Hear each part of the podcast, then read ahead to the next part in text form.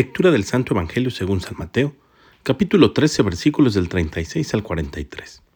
En aquel tiempo Jesús despidió a la multitud y se fue a su casa. Entonces se le acercaron sus discípulos y le dijeron, Explícanos la parábola de la cizaña sembrada en el campo. Jesús les contestó, El sembrador de la buena semilla es el Hijo del Hombre. El campo es el mundo. La buena semilla son los ciudadanos del reino. La cizaña son los partidarios del demonio.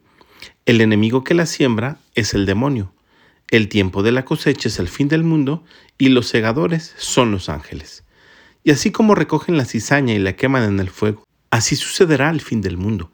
El Hijo del Hombre enviará a sus ángeles para que arranquen de su reino a todos los que inducen a otros al pecado y a todos los malvados, y los arrojen en el horno encendido. Allí será el llanto y la desesperación. Entonces los justos brillarán como el sol en el reino de su Padre. El que tenga oídos, que oiga. Palabra del Señor.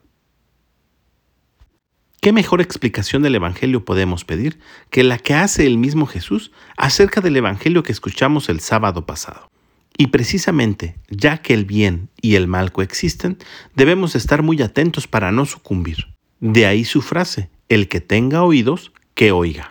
Todos nuestros sentidos tienen que estar prevenidos y saber que la intención del enemigo, es decir, el diablo, es que tú y yo no tengamos una eternidad plena y feliz en la presencia del Padre. Muchas tentaciones nos presentará el demonio para cumplir con este fin, pero hay otras que nosotros mismos nos provocamos. De la misma manera que en el campo y en la sociedad, en nuestra vida diaria y en nuestros pensamientos también coexiste el trigo y la cizaña. Pero Jesús quiere que brillemos como el sol en el reino de su Padre. Nos llama a vivir en la justicia. E insisto, a estar siempre atentos.